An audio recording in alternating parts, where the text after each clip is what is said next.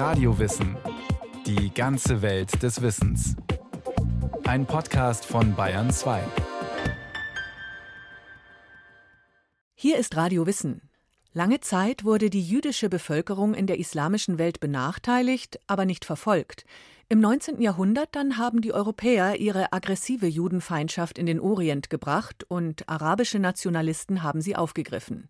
Einer ihrer Führer, Amin al-Husseini, Anhänger von Adolf Hitler, wird den Antisemitismus des NS im Islam gesellschaftsfähig machen.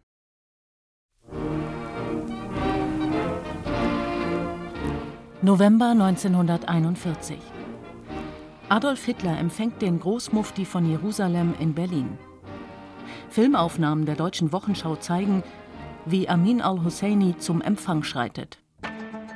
Ein schmächtiger Mann in schwarzem Kaftan und mit weißem Turban. Amin al-Husseini war da Anfang 40. Er stammte aus einer einflussreichen palästinensischen Großfamilie, war arabischer Nationalist, fanatischer Judenfeind und religiöses und politisches Oberhaupt aller Muslime im britischen Mandatsgebiet Palästina. Aus dem er allerdings geflohen war, nachdem er einen Aufstand gegen die britischen Machthaber organisiert hatte. Die Wochenschau zeigt, wie er seinen Arm zum Hitlergruß erhebt. Strahlend begrüßt er den bewunderten NS-Diktator. Der Großmufti habe sich beim Führer für die große Ehre bedankt, dass er ihn empfange, ist im Protokoll der Unterhaltung nachzulesen. Und er hat Hitler auch den Dank der gesamten arabischen Welt ausgesprochen, dafür, dass er immer Sympathie für die arabische, insbesondere palästinensische Sache gezeigt habe. Die Araber seien die natürlichen Freunde der Deutschen, da sie dieselben Feinde hätten wie die Deutschen, nämlich die Engländer, die Kommunisten, die Juden. Er hat dafür gesorgt, ganz persönlich, dass viele hunderte jüdischer Kinder vergast wurden, anstatt dass man sie nach Palästina ließ. So der Historiker Matthias Künzel, der sich intensiv mit Amin al-Husseini beschäftigt hat. Wie war es zu dieser Annäherung zwischen dem Führer der arabischen Nationalisten und den nationalsozialistischen Machthabern gekommen? Bis zum Ende des Ersten Weltkrieges war Palästina eine abgelegene Provinz des Osmanischen Reiches, eines Vielvölkerstaates, in dem mehrheitlich muslimische Araber lebten. Aber es gab dort auch arabische Christen und seit Jahrhunderten eine kleine jüdische Bevölkerungsgruppe. Ab den 1880er Jahren wanderten viele osteuropäische Juden in Palästina ein. Sie gründeten Dörfer und machten Land urbar, was nicht selten zu Konflikten mit arabischen Bauern führte. Viele der Einwanderer waren Anhänger des Zionismus, genannt nach dem Berg Zion in Jerusalem. Sie sahen in Palästina ihre historische Heimat. Die Regierung seiner Majestät betrachte mit Wohlwollen die Errichtung einer nationalen Heimstätte für das jüdische Volk in Palästina, schrieb der britische Außenminister Arthur James Balfour 1917 aber es solle dabei nichts geschehen, was die Rechte der bestehenden nichtjüdischen Gemeinschaften in Palästina in Frage stelle. Als diese sogenannte Balfour-Deklaration verfasst wurde, tobte noch der Erste Weltkrieg.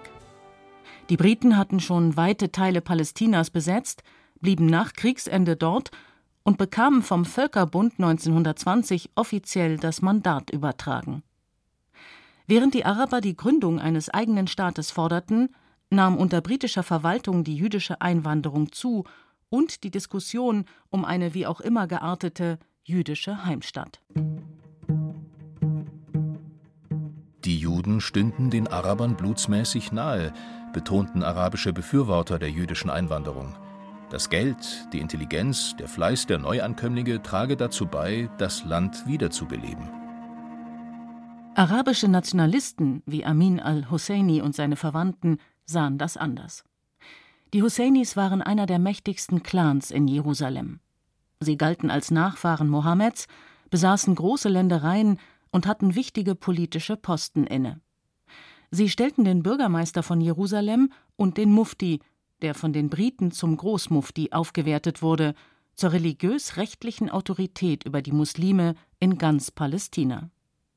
Amin hatte die übliche religiöse Erziehung bekommen, sein Theologiestudium in Kairo allerdings vorzeitig abgebrochen. Denn mehr als Religion interessierte ihn Politik. Schon in jungen Jahren engagierte er sich wie viele seiner Clanmitglieder in arabisch-nationalen Kreisen und machte gegen die jüdischen Einwanderer Front. Der Historiker Matthias Künzel hat sich in seinem Buch Nazis und der Nahe Osten mit der Entstehung des islamischen Antisemitismus auseinandergesetzt und die Rolle analysiert, die Amin al-Husseini dabei spielte. Er war nicht besonders religiös. Also seine Religiosität war etwas zielgerichtet auf Machterhalt und Machtausweitung. Was er wirklich betrieben hat, war ein Kampf gegen Juden, fanatisch von Anfang an, viel früher als die Nazis mit ihm Kontakt aufgenommen hatten. Und sein Antisemitismus war gleichzeitig auch Antimodernismus. Das heißt also, er war dagegen, dass sich der Islam modernisiert, er war dagegen, dass die Frauen mehr Rechte bekommen. Er fand diese Einflüsse, die natürlich auch durch Juden nach Palästina gebracht worden sind, furchtbar und wollte mit seinem Kampf gegen die Juden gleichzeitig die Moderne bekämpfen und fernhalten von Palästina. Amin al-Husseinis politische Karriere begann 1920 als ein traditionelles muslimisches Fest zu einer Massendemonstration gegen britische Besatzer und jüdische Einwanderer mutierte. Spruchbänder, Sprechchöre, Reden von arabischen Nationalisten. Unter ihnen Amin al-Husseini. Die Situation eskalierte. Es kam zu Angriffen auf die jüdische Bevölkerung, zu Toten und Verletzten. Al-Husseini war gut vernetzt in arabischen Kreisen außerhalb Palästinas.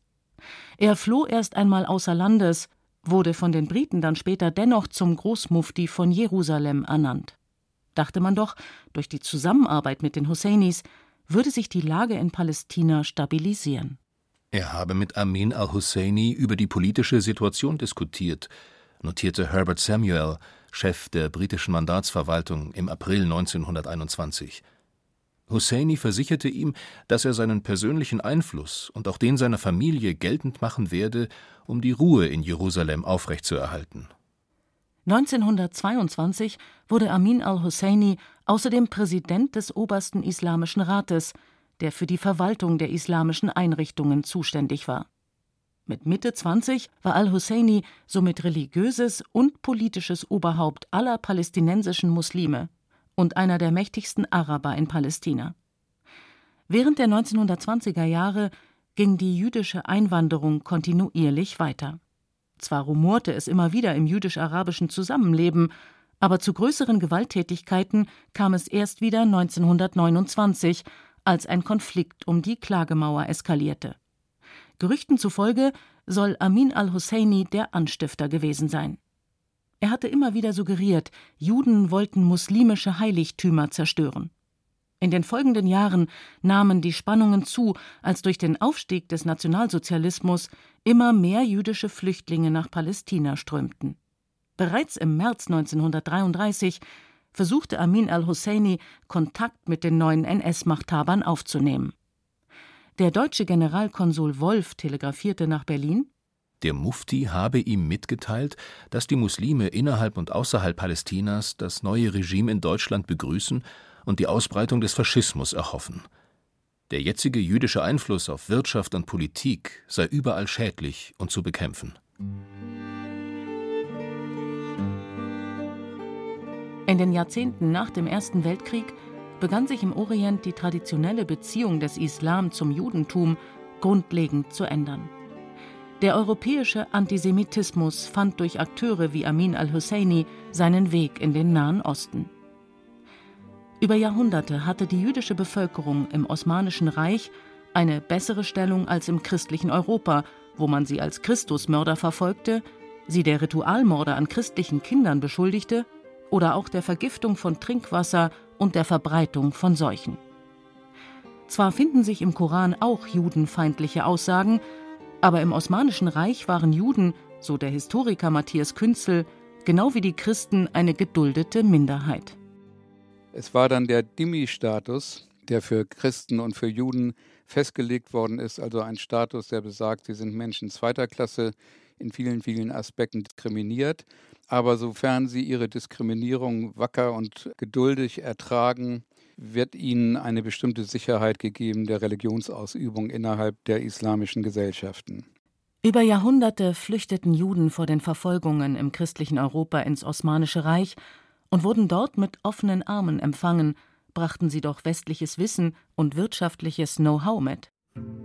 Erst mit dem Zerfall der osmanischen Herrschaft ab dem 17. Jahrhundert wurde auch die Lage für die jüdische Bevölkerung unsicherer. Vereinzelt kam es zu Gewalttätigkeiten gegen Juden. Doch Pogrome wie im christlichen Machtbereich gab es erst ab dem 19. Jahrhundert, als europäische Missionare und Diplomaten ihre aggressive Judenfeindschaft in den Orient brachten. 1840 führten Ritualmordbeschuldigungen, unterstützt vom französischen Konsul, zu Ausschreitungen gegenüber der jüdischen Gemeinde in Damaskus und vereinzelt auch zu pogromartigen Übergriffen in anderen Teilen des Osmanischen Reiches. Die Stereotypen der christlichen Judenfeindschaft waren im Nahen Osten angekommen. Ab den 1880er Jahren sorgte dann die zunehmende jüdische Einwanderung in Palästina für Konflikte und verstärkte damit antijüdische Tendenzen. Währenddessen nahm die Judenfeindschaft in Europa eine neue Dimension an. Im deutschen Sprachraum kam der Begriff Antisemitismus in Gebrauch für die moderne Judenfeindschaft, die sich aus dem christlichen Kontext gelöst und rassistisch aufgeladen hatte. Die jüdische Bevölkerung wurde nun nicht mehr aus religiösen, sondern aus rassistischen Gründen diskriminiert.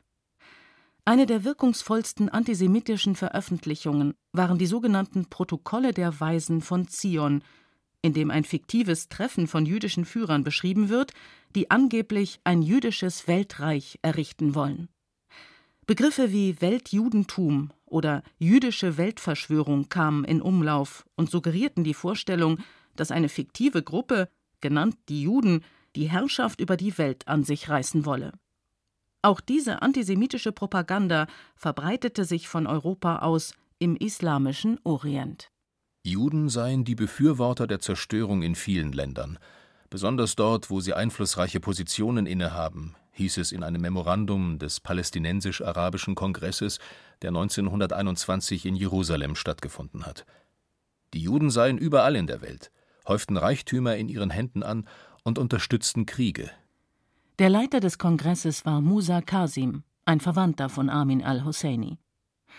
Als arabische Nationalisten stellten sich die Husseinis an die Spitze der Palästinenser, die einen eigenen Nationalstaat forderten. Sie verlangten ein Ende des britischen Mandats und vor allem der jüdischen Einwanderung und griffen dabei auf die antisemitischen Feindbilder aus Europa zurück. Der Tag sei nicht weit, an dem die Zionisten jede Spur der Araber aus dem Land getilgt haben werden, schrieb eine arabische Zeitung. Eine andere fragte, wann die Errichtung der nationalen Heimstätte für die Juden abgeschlossen sei. Wenn 500.000 Juden in Palästina sind? Oder eine Million? Oder zehn Millionen? Oder wenn die Juden das ganze Land in Palästina aufgekauft hätten? Anfang der 1930er Jahre verschärfte sich der Ton in der arabischen Presse. Es kam zu Protesten gegen die Einwanderung, zu gewalttätigen Demonstrationen und Angriffen auf jüdische Einrichtungen. Durch das Erstarken des Nationalsozialismus war der Druck auf die jüdische Bevölkerung in Mitteleuropa gestiegen. Tausende wanderten nach Palästina aus, legal oder illegal. 1936 umfasste die jüdische Bevölkerung fast 400.000 Menschen. Das war ein Drittel der Gesamtbevölkerung von Palästina. Die Araber sahen die Neuankömmlinge zunehmend als Konkurrenz, etwa beim Kauf von Land oder auch bei der Suche nach Arbeitsplätzen. In ihrer europäischen Kleidung prägten die jüdischen Einwanderer nun das Straßenbild in den Städten. Und sie brachten ihre Lebensweise und Kultur mit, gründeten Schulen, Firmen und Zeitungen.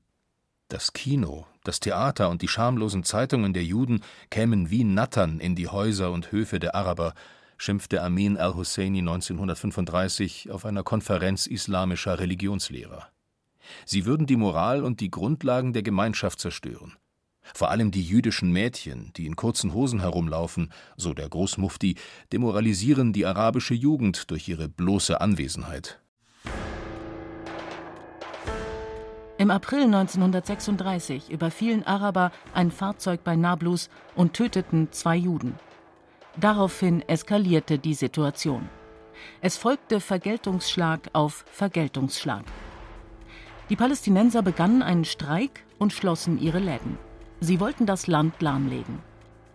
Das war der Beginn des arabischen Aufstandes, der die nächsten Jahre für Unruhe in Palästina sorgte.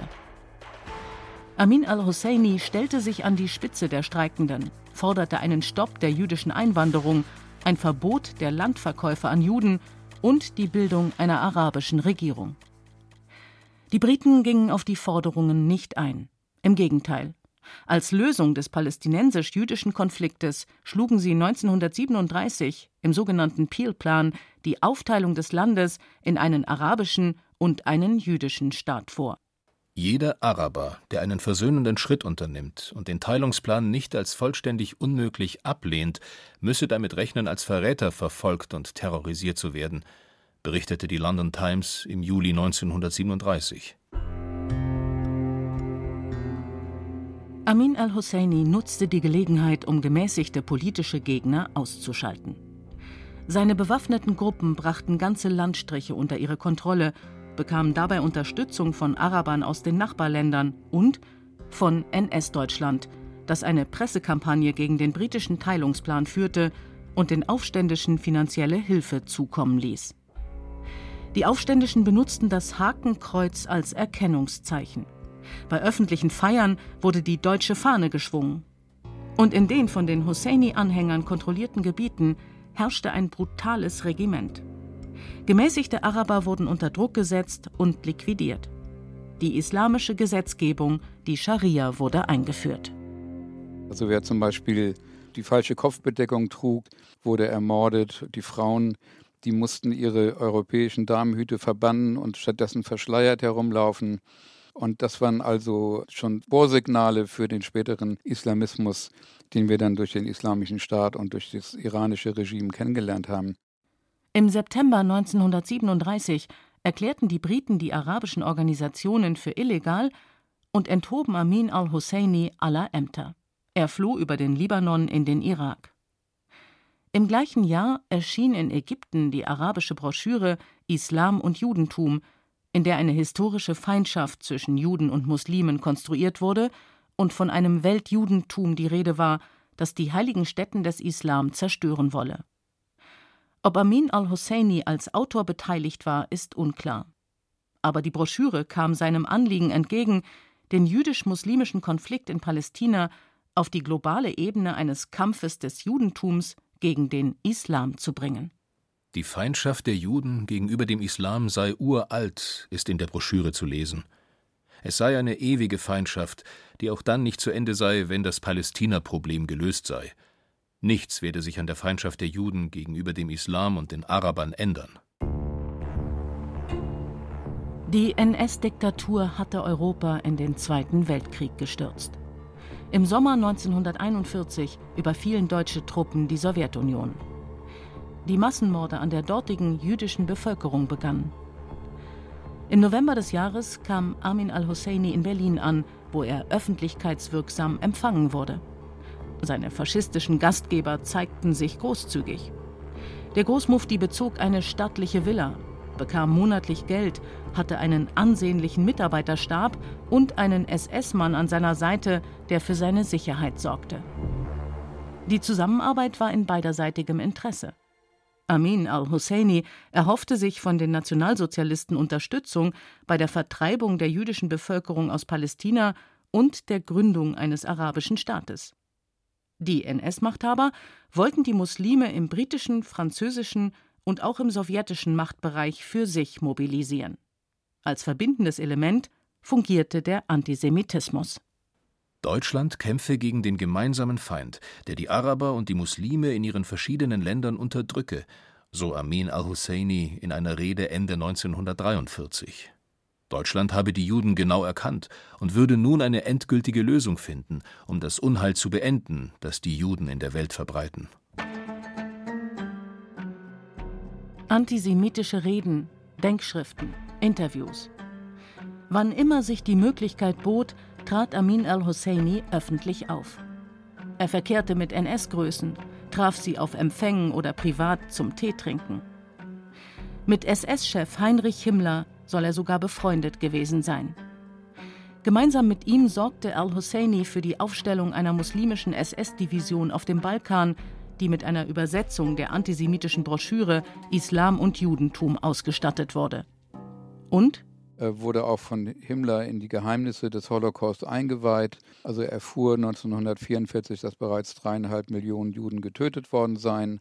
Und trotzdem, obwohl er davon wusste, war er immer besonders aktiv dann, wenn die Gefahr bestand, ein einziger Jude könnte der Vernichtung entkommen. So zum Beispiel Ende 1942, als es Pläne gab, jüdische Kinder aus Osteuropa im Austausch gegen internierte Deutsche nach Palästina zu bringen. Amin al-Husseini bekam davon Kenntnis und protestierte bei den verschiedensten Stellen. Die Angelegenheit landete schließlich bei Heinrich Himmler, der Adolf Eichmann beauftragte, die Aktion zu verhindern. Zu den erbittertsten Feinden der Muslime gehörten seit alters her die Juden, so Amin al-Husseini in einer Radioansprache 1942. Das habe sich vor allem in Palästina gezeigt. Die Juden würden stets ein zersetzendes Element auf Erden sein, Kriege anzetteln und Völker gegeneinander ausspielen. Eine der wichtigsten Aufgaben von Amin al-Husseini war seine Beteiligung an der NS-Radiopropaganda für Nordafrika und den Nahen Osten. In Zesen südlich von Berlin stand ein leistungsstarker Kurzwellensender, der ab 1939 täglich unter anderem auf Arabisch in den Nahen Osten und nach Nordafrika sendete. Die Orient-Redaktion produzierte Beiträge aus Koranzitaten, antisemitischer Hetze und arabischer Unterhaltungsmusik. Al-Husseini beriet, textete und stand selbst vor dem Mikrofon. Die Araber sollen sich erheben wie ein Mann, tönte der Großmufti in einer Sendung Anfang März 1944. Sie sollen kämpfen für ihre heiligen Rechte, die Juden töten, wo immer sie sie fänden. Das gefalle Gott, der Geschichte und der Religion. Die Sendungen dröhnten aus den Radios in den Basaren und Teehäusern von Kairo bis Beirut und Teheran und erreichten die breite muslimische Bevölkerung. Durch seine geschickte Propaganda hat Amin al-Husseini den Antisemitismus der Nationalsozialisten mit judenfeindlichen Tendenzen im Islam verbunden und ihn so im islamischen Orient mehrheitsfähig gemacht. Für seine Zusammenarbeit mit den Nationalsozialisten wurde er nie zur Verantwortung gezogen. Nach dem Zweiten Weltkrieg lebte er zuerst in Ägypten, dann im Libanon, war noch mal kurze Zeit Führer der Palästinenser, verlor aber mit der Staatsgründung Israels 1948 an politischer Bedeutung. Er starb 1974 in Beirut.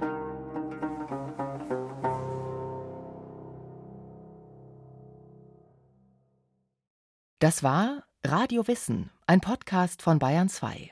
Autorin dieser Folge Renate Eichmeier. Regie führte Sabine Kienhöfer. Es sprachen Katja Amberger und Christian Baumann. Technik Daniela Röder. Redaktion Thomas Morawetz. Wenn Sie keine Folge mehr verpassen wollen, abonnieren Sie Radio Wissen unter bayern2.de slash podcast und überall, wo es Podcasts gibt.